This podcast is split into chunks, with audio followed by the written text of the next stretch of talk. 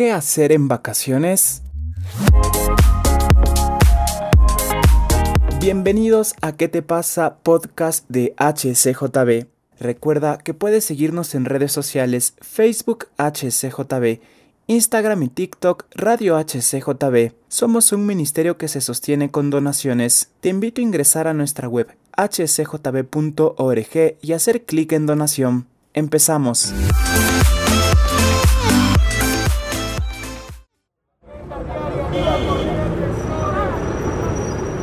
Y estamos en un nuevo capítulo de nuestro podcast de HCJB, ¿qué te pasa? Tengo unos invitados muy especiales y me los traje por el tema que vamos a hablar en este nuevo episodio sobre qué hacer en las vacaciones, sobre todo los hijos que salen de la escuela o del colegio y que tienen dos mesesotes, que no creo que está bien que los dos meses se la pasen descansando. Así que por eso me he traído a mis paz, ellos son Marta Claudia y Marco Mosquera. ¿Cómo estás, Ma? Bienvenida. Muchísimas gracias Omar por la invitación y bueno, nos sentimos realmente acogidos en este podcast y con un tema que es importantísimo, que podamos descubrir que el verano no es solo para descansar, sino también para poder aprender nuevas formas de hacer las cosas y poder disfrutar también, pero en familia.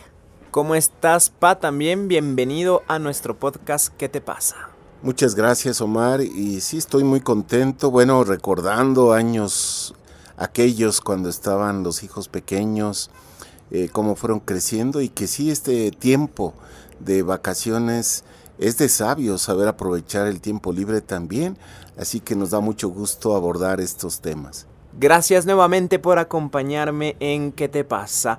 Bueno, Ma, cuando empezaban las vacaciones, yo me acuerdo que no nos dejabas dormir hasta tarde y decías, bueno, uno o dos días máximo, pero luego tienen que tener un horario. ¿Por qué? ¿Por qué se daba esto, Ma? Porque yo creo fielmente que cada día de nuestra vida es un regalo de Dios y es un tesoro que Dios nos da y tenemos que enseñar a nuestros hijos a valorar un día de vida, a valorarlo de tal manera que cada momento, cada hora puedan planificar y puedan disfrutar. Claro que es bueno que descansen un par de días, que tal vez dos, tres días no tengan ese horario estresante, descansen, que puedan incluso hasta quedarse en pijama y bañarse hasta tarde, no, no hay problema. Pero apenas pasan dos o tres días, darles un horario en donde cambien de actividades. Algo que creo que nunca debe detenerse en el verano como actividad es la lectura y la parte aritmética. Es algo que cuando están en primaria y secundaria nunca debe detenerse. Más los campamentos en las iglesias, cosas artísticas, deportivas, excursiones, planificarlo de tal manera que lo disfrutemos todos. Eso me gustó porque puede ser disfrutar las vacaciones juntos, en familia, hacer varias cosas o varios proyectos. Más adelante vamos a estar hablando porque incluso me acuerdo que salían a veces concursos o cosas que se podrían escribir y nos apoyábamos todos juntos en familia. Pa, cuando se estaba acabando el año lectivo de nosotros, en el colegio, sobre todo más que en la universidad, que ya era un poquito diferente. No te daba susto decir, ¿y ahora qué vamos a hacer con los chicos en la casa? Y quizás no sé la comida y yo no voy a estar, porque bueno, las vacaciones sí hay a los chicos, pero en el trabajo no es que los dos meses son de vacaciones.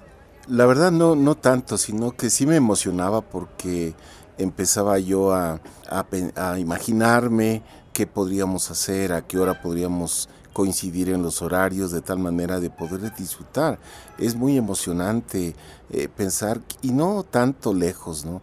Quizás el parque más cercano, el saber que puede uno ir más seguido y todo lo que pueda hacer en un parque, realmente yo lo disfrutaba porque, y gracias a Dios por el clima que ayuda, ¿verdad? Que el clima está mucho más benigno, desde correr un poquito, desde juntar hojas de los árboles, las hojitas que están caídas, también hay troncos en los parques y de pronto subirnos, los juegos eh, mecánicos que gracias a Dios en muchos parques están muy bien cuidados y también andar en la bici, quizás de golosina pues chuparse por ahí un helado, en fin, realmente pues uno se emociona y uno eh, saca el niño que tiene adentro y lo disfruta también. Así es, que gusto escuchar esa emoción de los papás cuando llegaban las vacaciones y no solo de los hijos. Vamos a seguir conversando aquí en ¿Qué te pasa?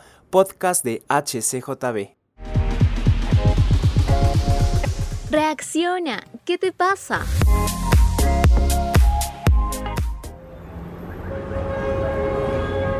Estamos en ¿Qué te pasa? Podcast de HCJB.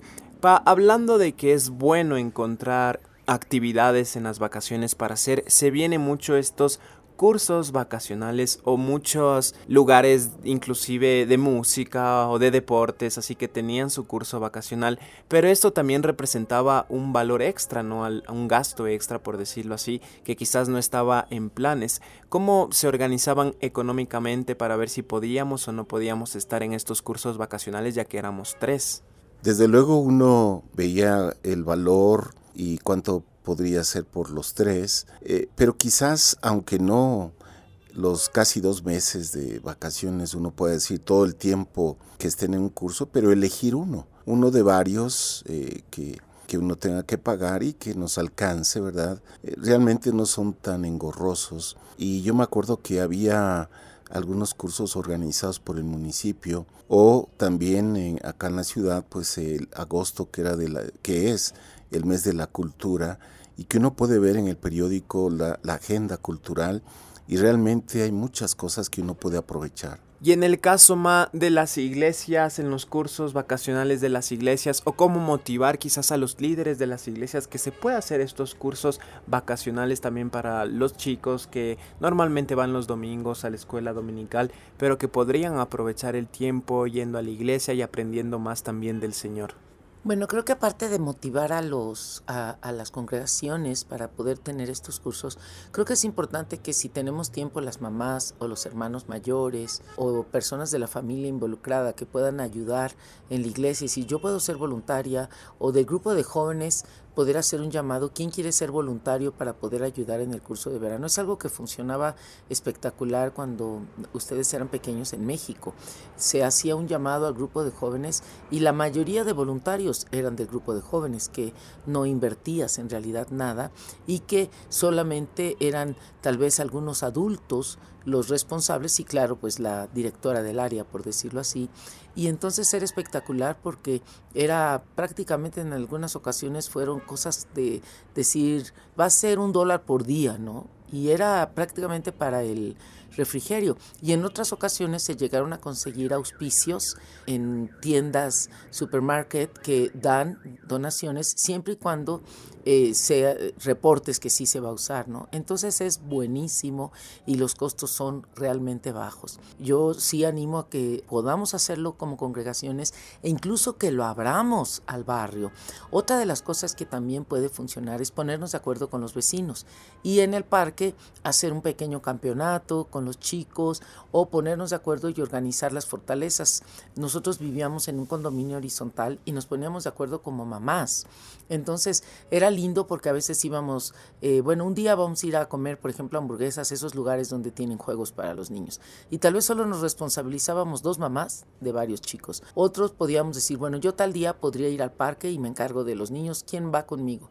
Y así también se puede organizar y no hay un gasto extra, sino que es los mismos, los mismos vecinos que nos conocemos. En este caso era un condominio horizontal y bueno, era muy fácil conocernos había esa confianza, entonces uno podía tener esa, de alguna manera, ese apoyo unos con otros y puede seguir trabajando y saber que, bueno, a mí me va a tocar tal día, ese día lo voy a cambiar para la tarde y, y uno podía organizarse. Entonces yo creo que es importante considerar la comunidad y en comunidad hacer cosas y estar atentos porque hay diferentes medios de comunicación y fundaciones que también abren concursos y a veces no hay costo. Yo, yo me acuerdo en HCJB hicimos concursos de cuentos, hicimos concursos de cometa, o sea, cosas en donde se participaba y era emocionante. Entonces, yo creo que hay muchísimas cosas que podríamos considerar y coincido con Marco. Ah, nosotros aquí en Ecuador encontramos cursos como de atletismo gratis, había algunos cursos incluso de cerámica que tú solo conseguías el material y era gratis. En este caso, como a ustedes nunca les interesó, pues no se hizo. O se pueden hacer cursos de actuación con los grupos de jóvenes que ellos tienen el talento y pueden ayudar. En fin, debemos, yo creo que podemos pasarla bien si lo organizamos entre todos. Reacciona, ¿qué te pasa?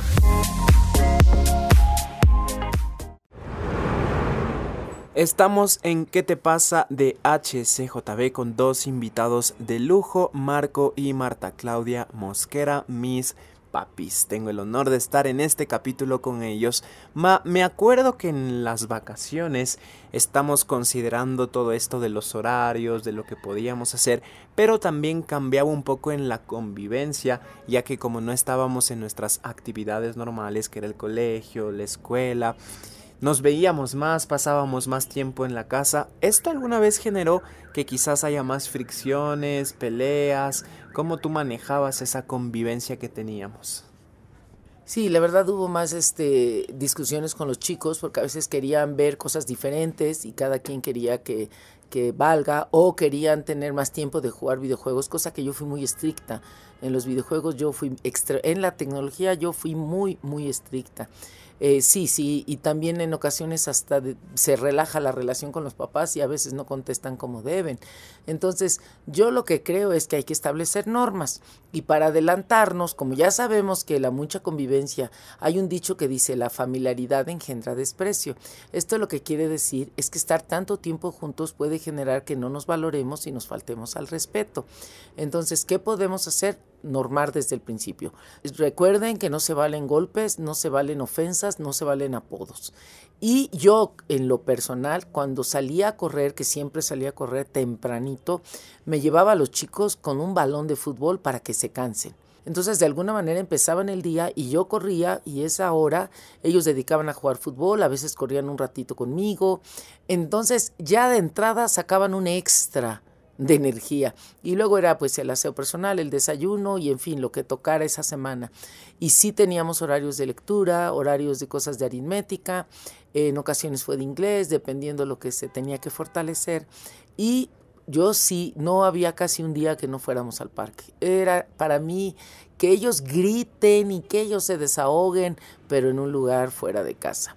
Y normar, normar desde el principio. Y aparte, como papás propositivamente ver películas que nos ayuden a mejorar las relaciones. Por ejemplo, eh, Extraordinario es una película hermosa que me ayuda a ver el apoyo de los padres al, hermano y también de la hermana diciendo, ya, yo reclamo que también soy hermana, ¿no? También valgo.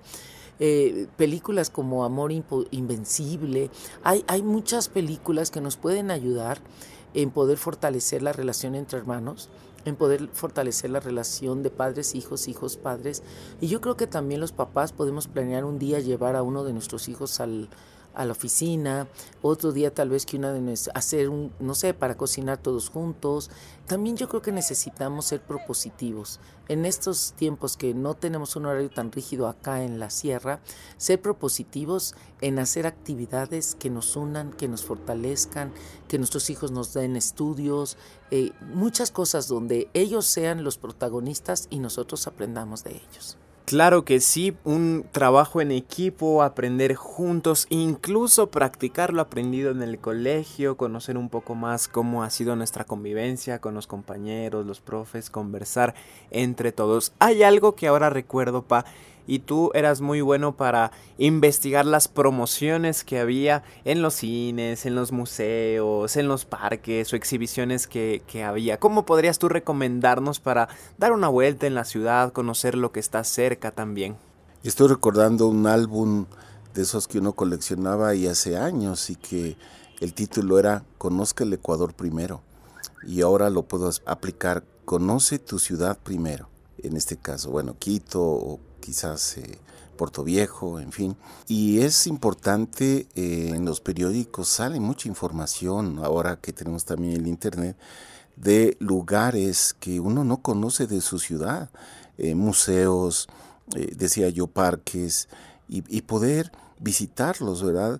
simplemente cuando uno toma un, un autobús o el trolebús, y uno recorre toda la ciudad y te vas hasta el otro extremo y vas descubriendo lugares muy bonitos y pasear por esos lugares, realmente es hermoso porque uno aprende a, a valorar el patrimonio, o sea, la ciudad que uno tiene y lugares o rincones de la ciudad que son muy bonitos y que no pueden costar tanto porque pues son algunos espacios públicos, ¿verdad? Y que uno puede ir, hay descuentos, eh, hay muchas, eh, como tú decías, promociones que uno puede investigar y realmente vale la pena si uno se decide, pues uno va a encontrar esos lugares y poder disfrutarlos con la familia.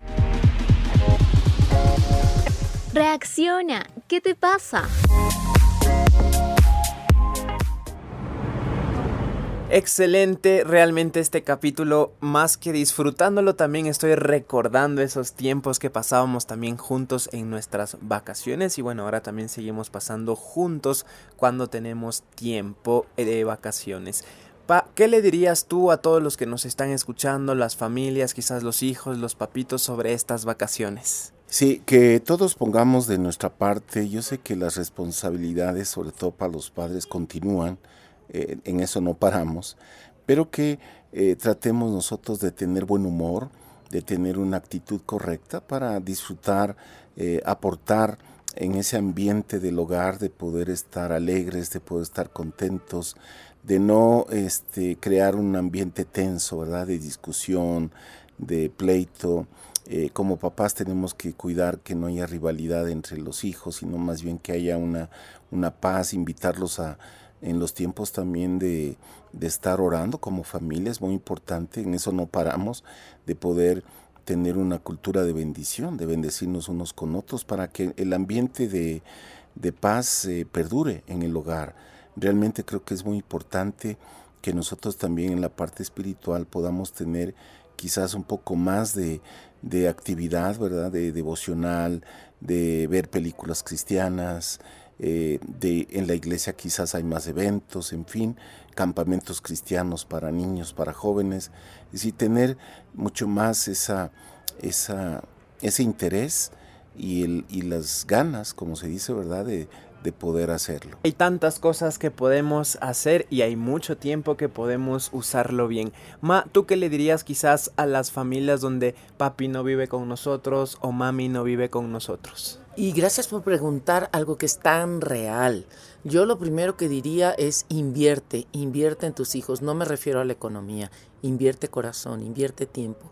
Ahorita no está la presión de que los deberes, los exámenes, los horarios tan estrictos. Entonces tal vez pedir un par de días en el trabajo y poder pues avisar al papá con el que o mamá con el que viven los hijos, pedir la autorización de irnos a acampar pues con mis hijos, con nuestros hijos, de poder hacer tal vez eh, un tiempo. Hay campamentos cristianos que tienen actividades deliberadas solo para la familia, poder ir a, estas actividades, no sé, por ejemplo, el refugio, poder ir ahí y estar con mis hijos. Si no les gusta acampar, bueno, entonces en la cabaña, contratar la cabañita y poder pasar un tiempo sin horario en donde mi, el 100% de mi atención sean mis hijos.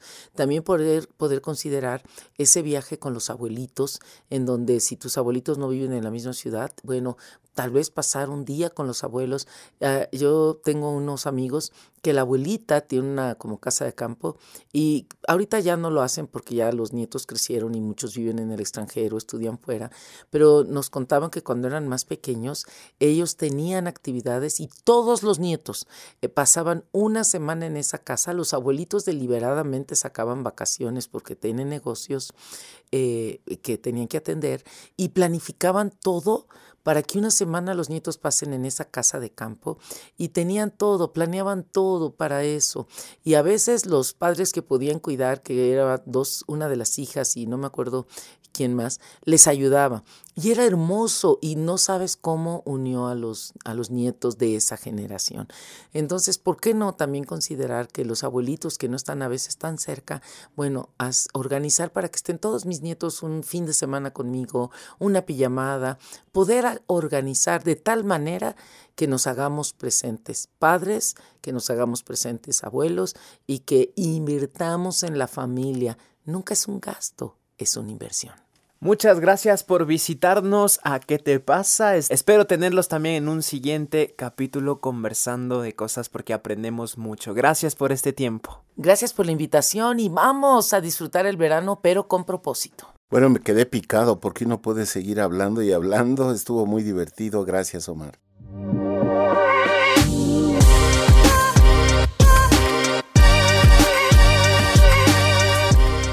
Gracias por acompañarme en este nuevo capítulo de ¿Qué te pasa? Puedes escuchar todos nuestros episodios en nuestra app HCJB o en tu plataforma digital favorita. Nos encontramos en el siguiente capítulo de ¿Qué te pasa?